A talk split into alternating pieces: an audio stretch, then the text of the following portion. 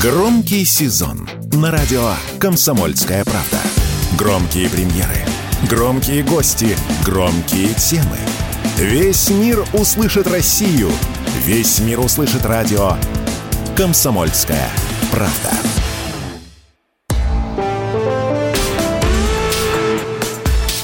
По сути дела, Николай Стариков. Зеленский снял с поста министра обороны человека с говорящей фамилией Резников и назначил другого человека с не менее говорящей фамилией Умеров. А я понял, это намек. А я все ловлю на лету, но непонятно, что конкретно ты имела в виду, как пелось в одной старой песне. Обсудим, обсудим в таком составе. Писатель-публицист, общественный деятель Николай Стариков. Николай, здравствуйте. Здравствуйте, дорогие друзья. А, я Дмитрий Делинский. Нам можно писать в WhatsApp, Viber, Telegram, даже смс мы принимаем 8 967 200 ровно 9702. Там есть еще один тонкий намек на толстое обстоятельство, но давайте мы об этом чуть позже. А прямо сейчас, эм, с вашего позволения, на мой взгляд, главная тема сегодняшнего дня это якобы эм, приказ якобы министра обороны России Сергея Шойгу о якобы мобилизации, о том, что этой осенью в армию должно отправиться 200 тысяч человек.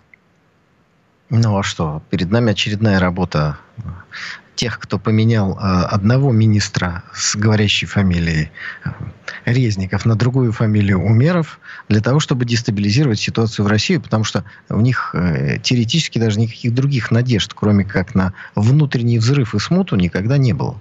Поэтому они продолжают в этом смысле работать. Фабрикуют какие-то фейки, вбрасывают это. В этом смысле, как говорится, помните, вы вспомнили там песню, а я вспомню классический советский фильм. Давит, душит друг друга, идет нормальная будничная жизнь. Да, такая, конец цитаты. Вот и у ЦИПСО, у западных спецслужб нормальная будничная работа – это попытки дестабилизировать Россию. Mm, так или иначе, документ расползается по интернету, эм, по крайней мере, по украинской части интернета. А наши власти вынуждены опровергать. В очередной раз глава Думского комитета по обороне господин Картополов э, заявил, что нет никакой необходимости в мобилизации, все потребности вооруженных сил закрываются за счет приема контрактников. Что характерно, Минобороны официально не опустилась до опровержения этого фейка. А Сергей Шойгу всего лишь заявил сегодня, что в ходе контрнаступления ВСУ не достигли цели ни на одном направлении. Наиболее напряженная обстановка сложилась на запорожском направлении. Там э, украинские войска ввели в бой бригады стратегического резерва.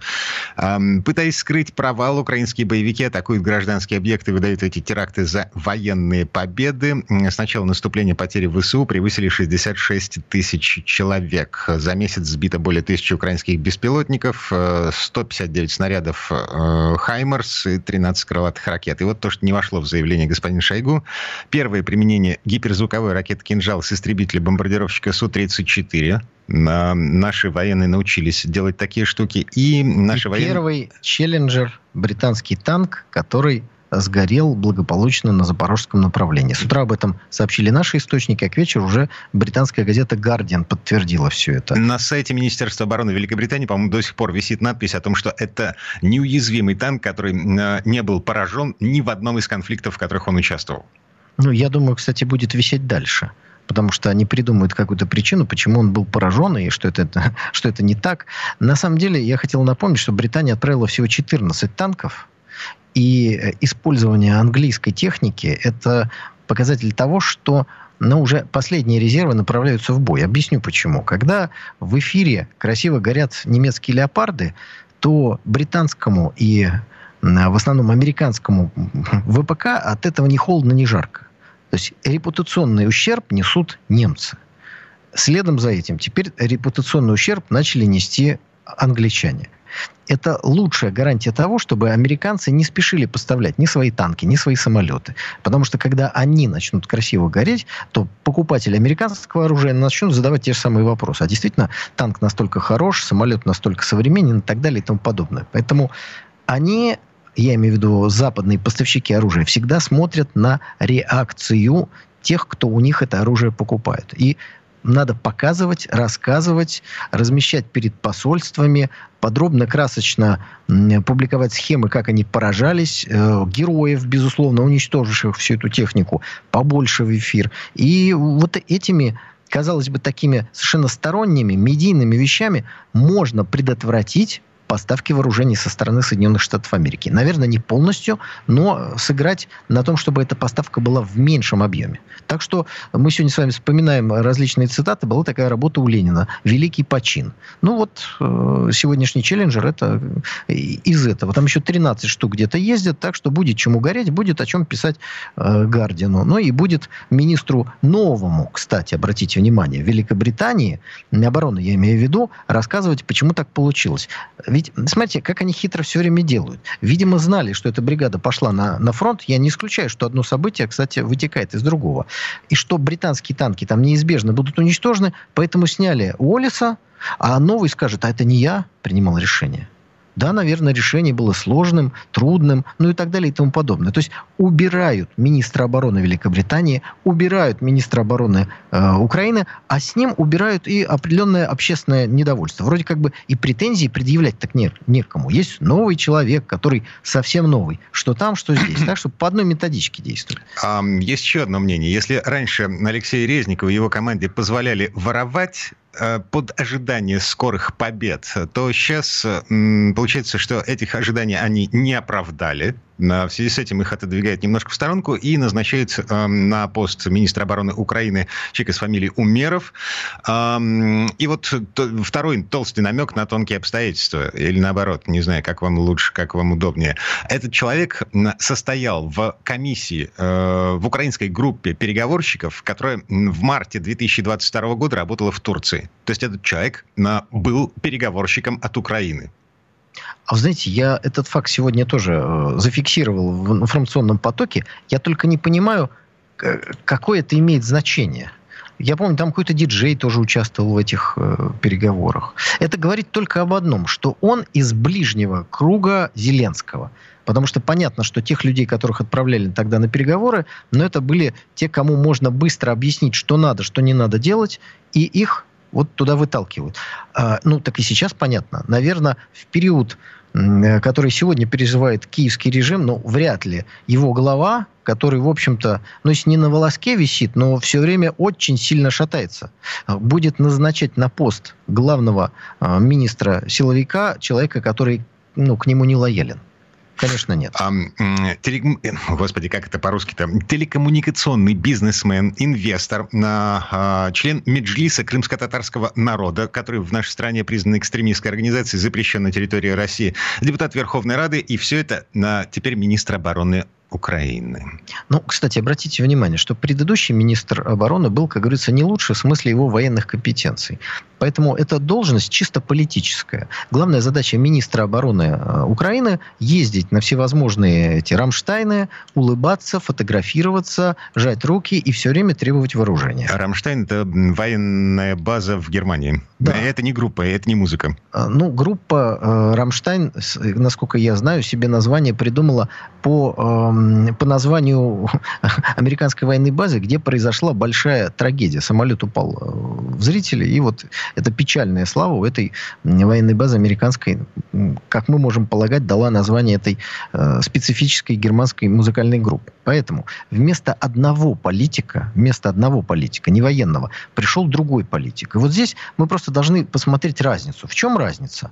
Ну, во-первых, в том, что он новый. Это значит, что всевозможную коррупцию можно спихнуть на старого. По погодите, погодите, секундочку. 3 а, сентября господин Зеленский объявляет о том, что мы меняем министра обороны, и следующим будет господин Умеров.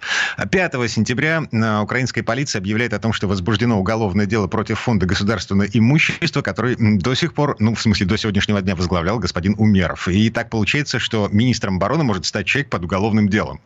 Ну, закроют уголовное дело. Там такой бардак творится, что левая нога не знает, что делает правая рука. Возбудили уголовное дело, закрыли уголовное дело, лишний рычаг его лояльности получили. Здесь может быть очень-очень много версий того, что произошло. Но вместо одного политика идет другой политик на эту должность. В чем их разница? Как сказал, в новизне это разница, которая потом быстро исчезнет.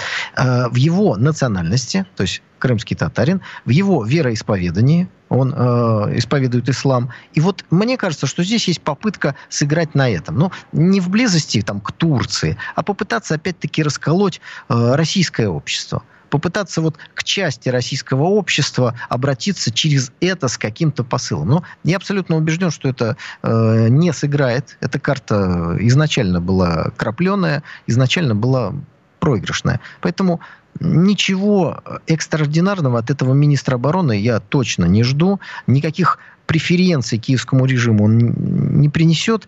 А вообще все решается на поле боя. Вот сегодня наши коллеги, мы с вами говорим о том, что там переговоры, переговоры. Дорогие друзья, ну это дымовая завеса. Обе стороны готовятся к решению, так сказать, вопросов на поле боя. Так было всегда. И до того, пока эти вопросы не будут на этом поле решены, никаких серьезных переговоров быть не может. Мы даже уже устали объяснять, почему. Да, э, наш президент, безусловно, фиксирует готовность России к переговору. Ну просто давайте зададим себе вопрос, а о чем о чем эти переговоры? Вот э, принадлежность Донецкой, Луганской, Херсонской, Запорожской области, я уж не говорю о Крыме, не обсуждается. Это не предмет переговоров. Вот эта территория Российской Федерации, часть ее, к сожалению, до сих пор оккупирована вооруженными силами Украины, ну а форму ухода этих вооруженных сил выплаты репарации России, демонтажа нацистского режима, э, вот, вот это давайте обсуждать. Вот каким переговорам готова Россия. Так, а, тем не менее, а, новый министр обороны Украины, это бывший переговорщик, участник вот того самого переговорного процесса, который с треском провалился весной 2022 года.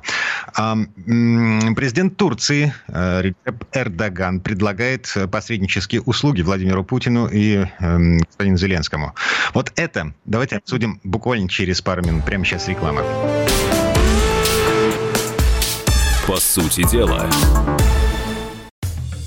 Никита Данюк и Владимир Варсобин подводят самые честные итоги недели и с оптимизмом смотрят в будущее мы все должны сказать спасибо нашим ребятам, настоящим героям, которые мужественно защищают рубежи. Все прекрасно понимают, что это только начало, и многие говорят рано радоваться, а я считаю, что говорить о том, что русское оружие, русские солдаты и офицеры блестяще справляются с противником, нужно.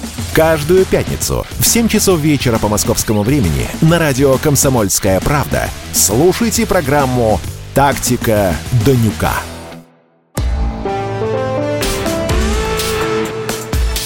По сути дела, Николай Стариков.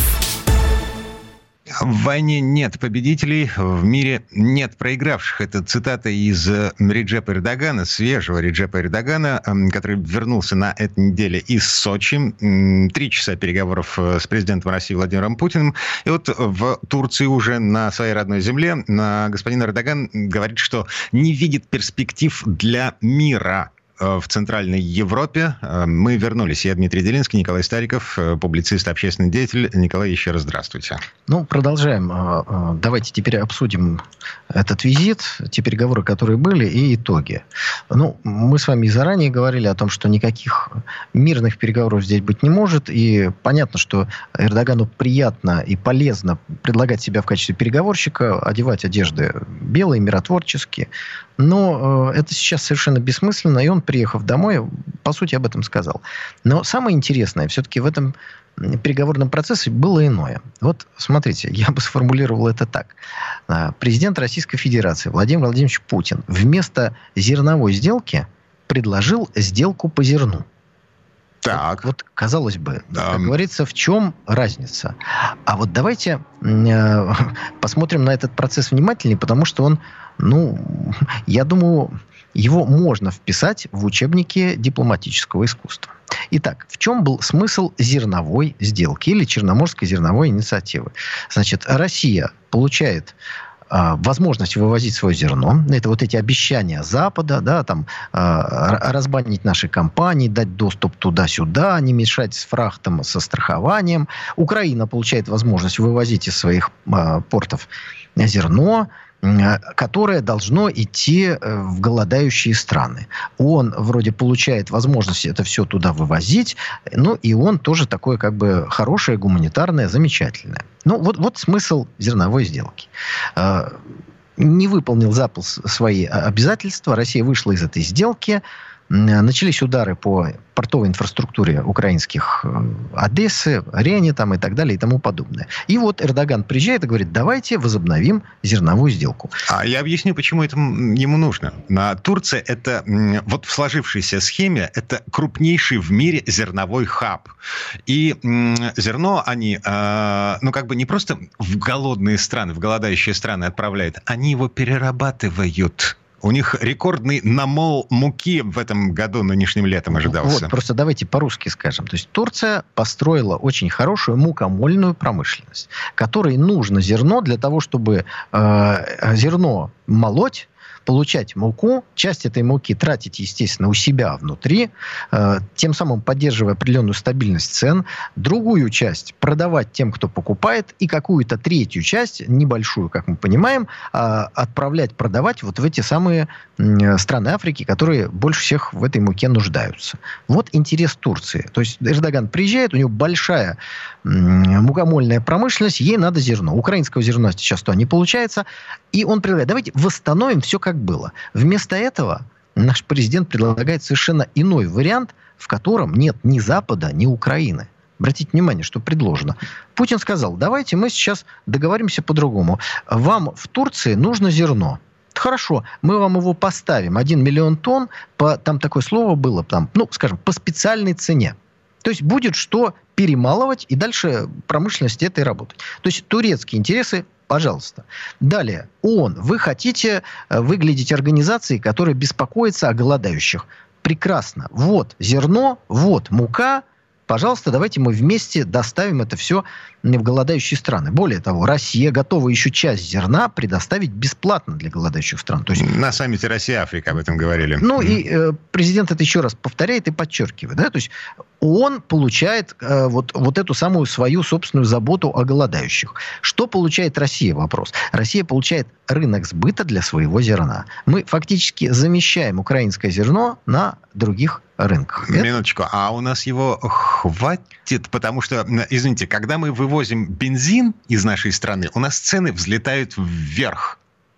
Мы будем вывозить зерно вот в таких объемах, о которых вы говорите. Что у нас будет с хлебом? Это очень небольшие объемы. На самом деле есть большая проблема регулировки цены внутри страны. И, к сожалению, эти механизмы у нас не всегда так работают, что если что-то осталось внутри страны, цена не выросла. Поэтому здесь просто государственное вмешательство и государственный контроль в большей степени нужны. Но 1 миллион тонн, отправленный в Турцию, это очень немного, потому что экспортный потенциал это примерно 60 миллионов тонн. Мы должны вывести 60 миллионов тонн, опустошить в хорошем смысле хранилище, потому что у нас сейчас идет второй рекордный урожай за следующим, за предыдущим годом. Но здесь самый главный вопрос, что получает Россия? Итак, рынок сбыта. Сегодня, когда мы с моими подписчиками, э, подписывайтесь, пожалуйста, на мой телеграм-канал, обсуждали вот эти новости, сразу возник вопрос, а почему мы сами не перерабатываем это зерно? И вот здесь возникает уже вопрос. Да, Здесь мы видим то же самое, что э, там, в э, системе, когда Россия вывозила древесину вместо того, чтобы вывозить мебель или продукты ее переработки. Да? Помните, мы в Финляндию много лет давали лес. Финляндия обратно нам давала, сами знаете, что. А потом, когда мы прекратили вывоз леса, через полтора года Финляндия вступила в НАТО. Не думаю, что между этими фактами есть прямая связь, но тем не менее Финляндия тянула до последнего момента, пока она получала то, что ей необходимо. Поэтому просто, дорогие друзья, посмотрите на то, каким образом из России можно вывести зерно, ну и любые товары, которые мы хотели бы отправить за границу. Во-первых, вывозится все морским транспортом, это гораздо больш, большая емкость. Железнодорожный транспорт это дороже и это э, более сложный в смысле количества нужно гораздо больше вывозить. Поэтому э, наш путь из Черного моря лежит через турецкие проливы, Босфор и Дарданеллы. И если мы с Турцией ссоримся, то мы оказываемся в ситуации, в которой всегда была Россия, и почему она всегда стремилась как-то, ну, дружить с Турцией. Один способ, а другой способ взять под контроль Босфор и Дарданеллы. Потому что перекрываются эти проливы, и в Россию ничего не ввести и ничего из России не вывести. Поэтому дружба с Турцией – это возможность экспортировать наши товары. И если Эрдогану нужно зерно, давайте дадим ему возможность это зерно купить, пусть и чуть дешевле. Сейчас это важно с точки зрения э, того, что Турция для нас определенное окно в мир. И здесь э, даже вот газовый хаб, о котором пока говорят, но пока не построили, это такая ветка сотрудничества, которая сбоку. Потому что э, с момента визита нашего президента в Турцию прошло достаточно много месяцев, мы пока не имеем информации о том, чтобы расширялась трубопроводная система, которая позволит тот газ, который теперь не может идти через Северный поток-1, Северный поток-2, потому что американцев взорвали, через турецкий поток и голубой поток, вот чтобы это тоже э, куда-то выдвинулось. Насчет американцев. Европейская пресса уже э, переобулась, э, это украинцы взорвали. Ну вот. Мы помним. Ну, им главное американцев выставить, а дальше они будут говорить все, что угодно. Так вот. вот. А да, насчет труб. Подождите, самое главное, вот э, вернемся, поставим точку в этой э, сделке по зерну вместо зерновой сделки. В ней нет Украины. Вот в рамках этих договоренностей, которые Путин предложил ООН и Эрдогану, там нет Украины. А что с Украиной? А не знаю, сказал Путин. У, у нее там свои интересы. И там нет Запада. Там нет никаких условий, которые Запад должен выполнять. Вот в этих договоренностях с Эрдоганом и он нет ни Запада, ни Украины. Поэтому это, эта сделка по зерну, она выполнима. Запад никогда не сделает то, что он обещал. И поэтому зерновая сделка в том смысле, в котором она существовала несколько месяцев назад, больше никогда не будет восстановлена будет некая новая реальность, вот, которую мы сейчас с вами обсудили. И мы будем продолжать фигачить по морской инфраструктуре э, в Одессе, в Черноморске, вот, вот это все мы будем бомбить. Ну, э, это пусть решают военные, это пусть решают военные. Но очевидно, что уничтожение портовой инфраструктуры, э, во-первых, снижает ценность Украины для Запада, э, у, затрудняет доставку морским путем туда какого-то вооружения, поэтому ну, это является законной военной целью. Тем более, что расслабившись за время Черноморской зерно, зерновой инициативы, насколько мы можем э, видеть, читать по публикациям прессы, Украинцы, в скобочках Запад, большое количество вооружений сосредоточили на территории портов, в первую очередь Одесского. И поэтому я напомню вам, что удар по Одесскому порту был нанесен сразу через несколько часов после того, как Россия э, заявила о своем выходе, когда истекло время, о котором Путин говорил. Угу. Um... Насчет труб, насчет газовых труб, идущих по дну Черного моря. А, есть э, первая нитка, а, есть проекте э, теоретически вторая нитка Южного потока, но для того, чтобы она была построена, как говорят специалисты и эксперты, нужны два ключевых условия. Во-первых, э, наличие собственных хранилищ у Турции, а во-вторых, и это самое главное, спрос в Европе на эм, газ, происхождение которого 100% всем известно.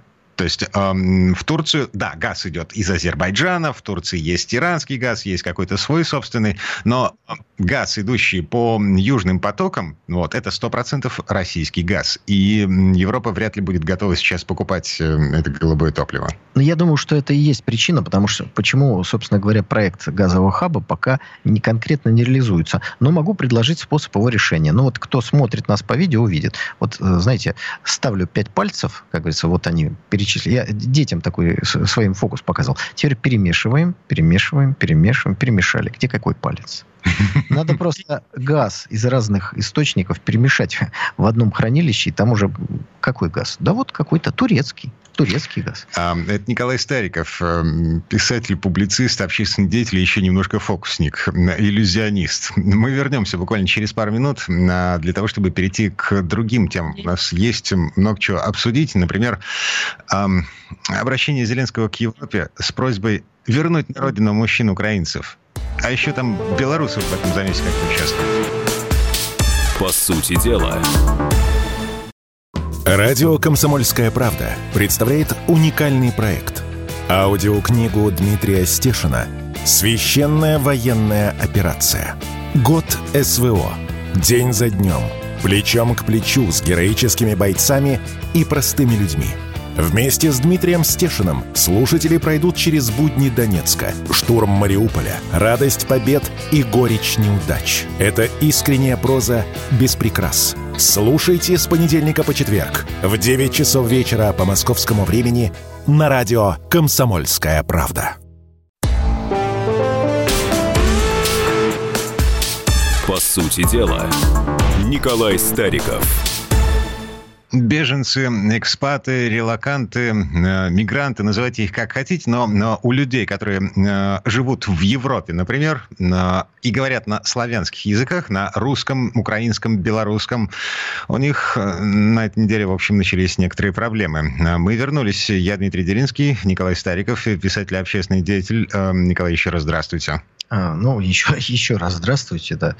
Вы знаете, произошло, наверное, возвращение в реальность. Ведь удивительное дело, парадокс заключается в том, что единственным местом, куда можно переместиться с Украины и быть уверенным, что тебя не призовут в ВСУ, является Россия. Сколько у нас таких? 5 миллионов? Ну, около того. Но э, в данном случае в Россию уехали те, кто э, любит Россию, у кого родственники в Россию, э, жители ДНР, ЛНР, Херсонской и Запорожской областей, э, частично люди из других областей, которые всегда симпатизировали России. Но значительная часть людей э, находится на Украине в плену пропаганды. Mm. И и они, они борются с нами, поэтому они поехали куда-то на Запад. А таких людей чуть порядка 17 миллионов. Ну, вы, ну, просто тут нужно понять, что есть, э, как говорится, идеологические люди, которые едут куда-то, а есть чисто технические. Вот, например, там в Чернигове, да, граница с Россией. Чтобы не было возможности переехать, а там несколько километров, ее заминировали и расстреляли несколько автомобилей еще в самом начале специальной военной операции, когда люди поехали туда. То есть Россия может быть и рядом у человека, но ему туда технически не попасть. Окей, okay. из-за чего, собственно, мы все это обсуждаем? Западная пресса начала писать о том, что Украина просит Европу вернуть на родину мужчин-украинцев. Из-за ужасных потерь на фронте президент э, Зеленский обратился к Европе с просьбой депортировать украинцев призывного возраста. И польская пресса, например, пишет, что уже есть такие случаи в Польше. Э, да, и депортировать будут. Сегодня на украинских источниках я прочитал даже попытки, так сказать, успокоить украинскую общественность, когда некий деятель киевского режима пишет, что ну вот так всех сразу нельзя, нельзя как бы депортировать, будет невозможно. Там вот если судебное решение есть, вот он говорит, тогда будут депортировать. Но, слушайте, в сегодняшнем киевском режиме наштамповать какое-то количество эм, э, судебных решений, даже там 10 тысяч одинаковых постановлений в отношении какого-то э, списка людей, э, я не думаю, что будут какие-то проблемы. А потом это будут делать уже и без каких-либо постановлений. Почему это делают западные государства? Ну, во-первых, им украинцев не жалко. Это очевидная вещь. Во-вторых, из Польши наибольшее количество депортаций будет. Для поляков ситуация выглядит так. Если закончится украинская армия, украинские вооруженные силы, то сильно возрастет вероятность, что тогда Польшу втянут в конфликт. Поэтому для них выпихнуть людей из Польши, это отсрочить свое вступление в войну, это раз, сэкономить деньги, ну и как-то успокоить польскую общественность, потому что, конечно, когда приезжает огромное количество людей, возникают проблемы. А к русским, коих, собственно говоря, поляки видят и в украинцах, отношение-то там какое? Ну, сни, сверху вниз. Сверху вниз. Оно всегда было. Это и послужило в свое время, почему православные, жившие на территории соседнего с Россией польского государства, восстали и в итоге долгой борьбы воссоединились с частью великого русского народа, которая жила в России. Потому что там они были людьми второго сорта. Это же никуда не девается. Никуда это не девается. Несмотря на всю пропаганду, э, что э, поляки такие добрые и хорошие, они, они не любят украинцев. Плюс к этому есть еще исторические претензии, связанные там, с Волынской резней. То есть они еще не любят и тех, кто э, эту идеологию бандеровскую носит в себе. То есть не любим украинцев в скобочках русских, потому что они такие этнические, потому что мы были когда-то паны, а они были холопы. И еще не любим, потому что это бандеровцы. То есть там на самом деле ну, никакой любви вообще нет. Поэтому людей будут депортировать. И еще раз говорю, что единственное место, где можно э, украинским мужчинам чувствовать себя спокойно, как ни странно, это Россия. Так, погодите, а если мне не изменяет память, а если человек, и, иностранный гражданин, а, принявший российское гражданство, получивший российский паспорт, хочет легализоваться, эм, то есть вот во всех смыслах легализоваться, ему так или иначе нужно вставать на воинский учет. Вот. И это э, со всеми вытекающими отсюда последствиями до 30 лет у нас теперь призывной возраст. Ну, смотрите, вы уж, так сказать, советы хотите давать. Но я, я просто хочу подчеркнуть то, что э, люди умные на Украине – надеюсь, вообще понимают, что происходит, но даже если они не до конца еще разобрались, то они едут именно в Россию. У нас тут своего бардака хватает, будьте нати. Вы сразу сказали о людях, которые получают российское гражданство. Во-первых, получение российского гражданства – это процесс – его можно ускорять, можно усложнять. Это не неделя, это месяцы. Это раз. Дальше. А есть люди с украинскими паспортами, которые, например, не начнут получать российское гражданство. Они будут жить здесь по украинскому паспорту. Еще раз хочу подчеркнуть. Из России в ВСУ точно никого не призовут. Если человек получит российское гражданство, естественно, вместе с этим счастьем, а быть гражданином России – это счастье, у него появятся не только права, но и обязанности – в виде защиты Родины. Но это следующая перспектива. А вопрос-то стоит сегодня. Вот сегодня человек убежал в Польшу и думает, что там все хорошо, а его раз, хвать, выдали, неделю пострелял из автомата и вперед. Воевать и гибнуть. Вот в чем проблема. Поэтому те, кто находится сегодня в Западной Европе, если они действительно умные, они вот этим сложным путем через ту Турцию, которую мы с вами сейчас обсуждали, должны прилететь в Россию и здесь чувствовать себя уже действительно в безопасности. Я помню, какие очереди стояли на погранпереходах в э, Эстонии, ну, в смысле, а, с российской стороны, значит, в Ленинградской области, в Псковской области, из тех украинцев, которые через Россию ехали в Европу. Что, сейчас обратно поток будет? А, вопрос, вы не задавали себе вопрос, почему они едут и куда? Um, а я вам отвечу. Давайте. Значит, умные украинцы – Э, не только те, которые поехали в Россию, но и те, которые поехали в Европу, приезжают в Европу, фиксируются там как беженцы, получают какую-то сумму евро в одном месте, а если они очень умные, то в нескольких, и уезжают обратно. Например, oh. в Россию. Oh. Или, например, в, обратно на Украину. И живут этим. Это такой, знаете, экономическо-беженский туризм. И они вот заполонили собой всю границу прибалтийских государств э, с Россией. А там дополнительно все сокращают, никого не пускать не хотят. Но огромные очереди вызваны именно тем, что, еще раз, украинские граждане транзитом через Эстонию, Латвию, Литву едут куда-нибудь в Польшу, получить там свои деньги и вернуться обратно. Это такая работа, раз в месяц туда-сюда ездить. Но, как говорится, все это весело и здорово. Только теперь возвращаемся к тому, что мы обсуждаем. А теперь приехал за этими деньгами, а там тебя цап-царап. И все. Так, а, другой цап-царап. Значит, а, президент Беларуси Александр Лукашенко а, подписал указ, по которому белорусы, живущие за границей, не смогут продлевать старые, получать новые паспорта. И таким образом получается, что экспаты или беженцы с белорусским гражданством для того, чтобы не остаться без документов, вынуждены возвращаться в родную страну по месту прописки. Новые документы, продление, выдача новых, только по месту прописки. Ну и задушевная беседа с товарищем полковником, майором, там, с кем, mm-hmm, да? Mm-hmm. Комитет это государственной ж, безопасности, это да. штучный товар выдача. Ну, на самом деле, это такой холодный душ для тех, кто думал, что это все весело, задорно. Помните, как на Майдане? Берите с собой чай и веселое, и хорошее настроение, да? Вот с этого весь этот ужас а, начинался. В том помните, числе... А, почему а, а, а, оранжевая революция-то была? Апельсинки брали с собой. Ну, там цвета были, шарфы и так далее. А, то есть все это начинается как такой веселый карнавал. А на самом деле это кровавая вакханалия. И в нее хотели погрузить Белоруссию. Ч, ну, какая-то часть белорусского общества э, выехала за границу. Но теперь вот Александр Григорьевич намекает, ребята, вы возвращайтесь.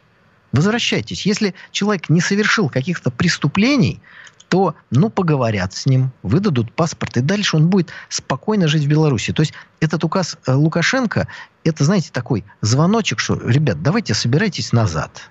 Потому что те, кто совершил преступление, агенты западных спецслужб, они не поедут. Они не поедут. Поедут люди, которым, ну, по сути, нечего бояться. Возможно, за исключением иррационального страха перед властью вот, оставшегося нам в наследство еще со времен э, царя Гороха и, извините, Большого террора. Подождите, подождите, речь же идет о свободных людях, которые свободно выходили. И ну, здесь вот можно всякую вот эту ерунду, которую либералы повторяют все время, сказать, откуда же у них страх-то? Они же все такие гордые и свободные. Да нет, есть люди, которые запутались, которых запутали, которых втянули. Ну, помните, вот э, девушка была Софья Сапега, да? Да. Она, ну, она там, конечно, накуролесила на уголовную статью и получила срок. Но мне ее, честно говоря, иногда было просто жалко. Потому что думаю, что оказалась тянута в эту историю, исходя из своих, так сказать, женских симпатий к тому, кто ее потом предал и бросил. Ну, это, как говорится, отдельная уже история. Поэтому там, там э, Шекспир может писать определенные истории, как кто куда приехал надо дать сигнал, люди, возвращайтесь. Советская власть всегда возвращала тоже всех. Сталин обращался с призывом возвращаться. Это, это нормально. Ой-ой-ой. Это нормально. Николай, на, по тонкому льду ходите, потому что э, я вот сейчас не вспомню точную цифру, сколько из тех, кто вернулся, сели в итоге. Да, вот. большин... И сколько остались на свободе? Большинство всех этих рассказов это вранье. Люди приезжали, их проверяли, и те, кто совершил преступление, те несли наказание, а большинство остальных отпускали. Ладно. Так, мы вернемся в эту студию буквально через пару минут. Прямо сейчас рекламный блок на нас наступает. А в следующей четверти часа поговорим о гениальной, на мой взгляд, совершенно гениальной идее ввести налог для компаний за возвращение в Россию, для иностранных компаний. А еще э, нас э, хотят немножко унизить в мировом спорте. Олимпийский комитет. Снова наших спортсменов. Да. По сути дела. Все программы радио Комсомольская правда вы можете найти на Яндекс Музыке. Ищите раздел вашей любимой передачи и подписывайтесь, чтобы не пропустить новый выпуск. Радио КП на Яндекс Музыке. Это удобно, просто и всегда интересно.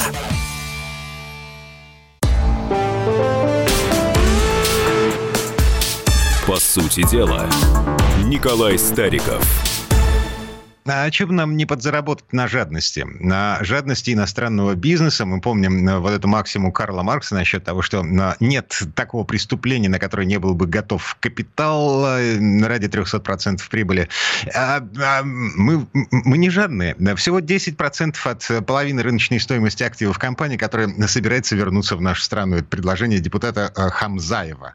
Мы вернулись. Я Дмитрий Делинский, писатель, общественный деятель Николай Стариков. Эм, как вам такая мысль. Владимир Ильич Ленин когда-то говорил, что, э, ну, в том смысле, что буржуины, капиталисты продадут веревку, на которой мы их повесим. Да? Есть, вот, вот так он оценивал желание заработать. Значит, что касается законопроекта, который вы сказали, значит, сразу скажу, он принят не будет. Это даже не законопроект, это всего лишь идея. Это идея. Она не будет воплощена в законопроекте, и не будет такой законопроект принят. Почему? А, потому что это пиар. Потому Личный что, пиар депутата потому Хамзе, что да, это согласен. Э, такой элемент пиара. Э, сама идея мне, честно говоря, не кажется перспективной.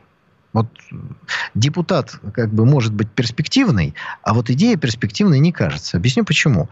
Ну, во-первых, э, она нереализуема, потому что ушла компания X, а приходит компания Y. Ну, вы перерегистрировали компанию, назывались вы Мерседес э, и сыновья, а стали называться сыновья и Мерседес. Это другая компания. Юридически mm. вообще другая. Почему Не, ну, мы должны платить? А... Мы ничего общего вот с этим всем, что было до нас, не имеем. Но это же та же самая разводка, которая у Запада в политике. Мы с вами говорили, министров поменяли и делают вид, что уже, как говорится, не отвечают за действия предыдущих. Но всегда же понятен конечный собственник вот этого самого ООО «Рога и копыта». Ну, ну, ну, короче, это вот э, это для того, чтобы обсудить Mm. Реализовывать это никто не будет. И, честно говоря, наверное, и, и хорошо, что реализовываться это э, не будет. Э, я вот что хочу предложить, поскольку это идея, да, как вы сказали. А давайте будет так, что когда кто-то захочет вернуться, а здесь место будет занято, причем российскими производителями, российскими э, компаниями, российскими заводами, российскими фабриками. И некуда будет возвращаться. То есть хочешь, ну иди. Только твоя продукция никому не нужна. Никому она здесь не нужна, потому что уже есть свое. Лучше, дешевле и так далее. И вот здесь мы с вами возвращаемся к политике Центрального банка, к ставкам, к проценту, сколько стоит кредит. А без кредитов вы не, раз, не разовьете промышленность. И к говорящим фамилиям переходим. Да? Вы вспомнили Резник и Умеров. А вот я сейчас слушал то, что в перерыве э, в эфире уважаемой радиостанции «Комсомольская правда» идет. Я обратил внимание, слушайте, а вот член Совета директоров – Центрального банка России Алексей Заботкин. Только о ком Заботкин? О российской промышленности Заботкин или Заботкин о курсе доллара? Вот тут, как говорится, и вопрос. Вот это надо подрегулировать. И тогда э, уважаемые депутаты даже, наверное, такие идеи не будут предлагать, потому что, ну, пришел ты, а место-то занято место занято. Вы знаете, как это выглядит? Вот э, какое-нибудь заведение, там, не знаю, магазин какой-то. Я ушел, хлопнул дверью, повесил замок и ушел куда-то. Приходит через пять лет, а там другой магазин, другое заведение – отечественный производитель. Все, дорогой Николай, друг, а, ты нам не нужен. Как уходили французы, например, из нашей страны в связи с началом специальной военной операции? Как уходил тот же самый Макдональдс? А, французы, я имею в виду автопроизводителей. А, опцион. Опцион на выкуп предприятия обратно в течение пяти лет, если ситуация изменится к лучшему. Ну, прекрасно. Это пусть бизнес российский и часть нероссийского бизнеса, которые между собой как-то взаимодействуют, пусть они эти вопросы решают.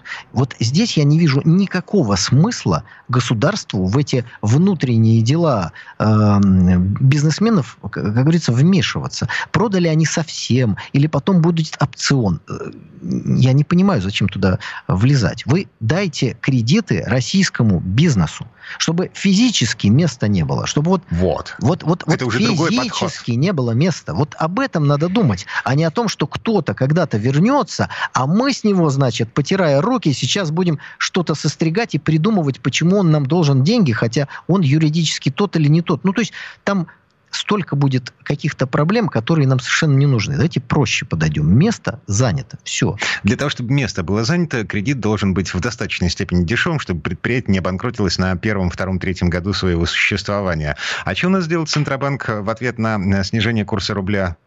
делает кредитные ресурсы еще более дорогими. Ну, мы с вами выяснили, что этот, эта заботка, она не про развитие промышленности. Mm. Это про другое.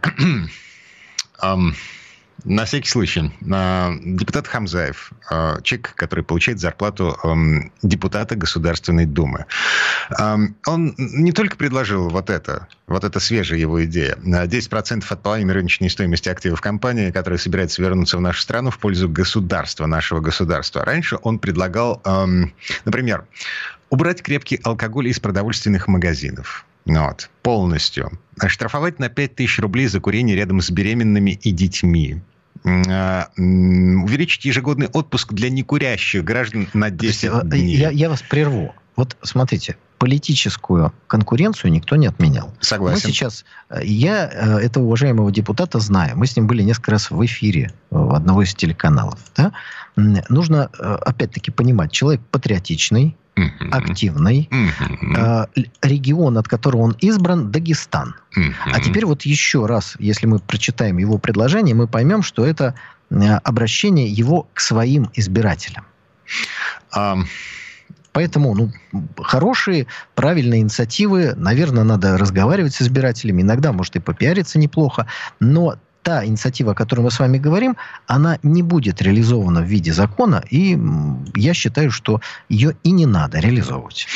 Мы с вами, говоря про Центробанк, вот в тот момент, когда я перескочил обратно на депутата Хамзаева, мы остановились на том, что а, есть люди, у которых забота у нас другая, забота у нас такая. Вот не жила бы страна родная, а нету других забот. Ну как, доллар, чтобы хорошо жил. Вот в чем главная задача Центрального банка Российской Федерации. Он же работает, знаете, как какой-то очень такой нехитрый аппарат. То есть э, э, курс, доллара, курс доллара пошел вверх, поднимай ставку. Вот, собственно говоря, такая конструкция. Мне кажется, школьники младших классов могли бы там справиться. Или компьютерная программа. Ничего больше, никаких других инструментов, никаких идей, ничего. Просто сделаем все дорогим. все, что необходимо для развития экономики. Вот и единственная идея, которая там присутствует.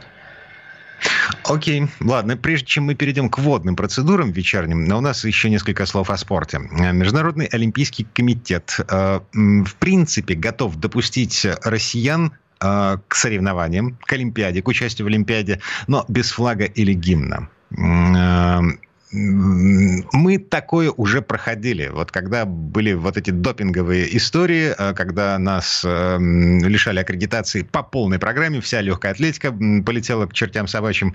Вот. Согласились. Но вот были спортсмены, которые выходили на соревнования без флага и гимна. Были. Мне кажется, что вот весь этот путь, который был от попыток Запада бойкотировать э, Олимпиаду, в Сочи. Я, кстати, хочу напомнить, что лидеры Запада не приехали на Олимпиаду в Сочи. А она была в феврале 2014 года. То есть государственный переворот на Украине произошел сразу по окончании Олимпиады чтобы мы не путали следствие и причины. Они не приехали не потому, что Россия себя неправильно ввела в ситуации, которая возникла э, тогда при Януковиче на Украине. Нет. Они уже бойкотировали Россию. Вы сейчас даже не вспомните, почему. Я даже не хочу эту причину вспоминать. Как говорится, домашнее задание, дорогие друзья. Посмотрите. То есть уже на Россию тогда давили, выдавливали, выталкивали. И мне кажется, что нужно было какой-то пройти путь Хотя я, например, сторонник, сразу хочу сказать, не участия без государственных символов. изначально был таким. Но, может быть, общественному сознанию страны нужно было пройти какой-то путь, чтобы понять, что это к нам не имеет никакого отношения. Дело не в том, был у нас допинг или не был. Скорее всего, не был. Это просто политика в отношении нас. Это издевательство над нами. Это желание э, унизить, это желание обидеть.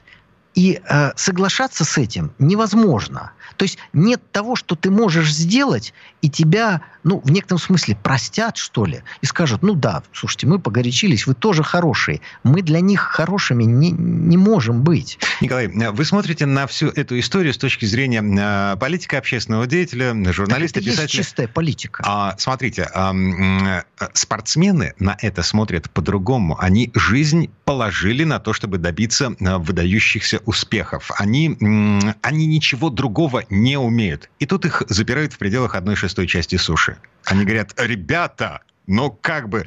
Эм, только по официальным данным Министерства спорта эм, с прошлого года 67 э, российских спортсменов сменили спортивное гражданство. Это по состоянию на конец августа, более свежих данных пока нет. 67 человек уехали из нашей страны, помахав ручкой, сказав, ребят, спасибо, но мы будем соревноваться нам под другим флагом. Вы сейчас сказали ключевую фразу.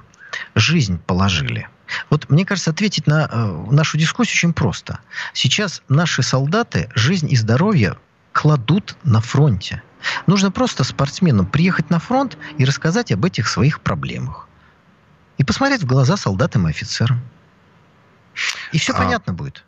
Есть там солдаты, подскажут. есть а, повары, есть, эм, извините, спортсмены. Каждый должен заниматься своим собственным делом. А вот в этом месте мы извините, вынуждены прерваться. Николай Стариков, э, писатель, публицист, общественный деятель. Николай, спасибо. До свидания. И до новых встреч.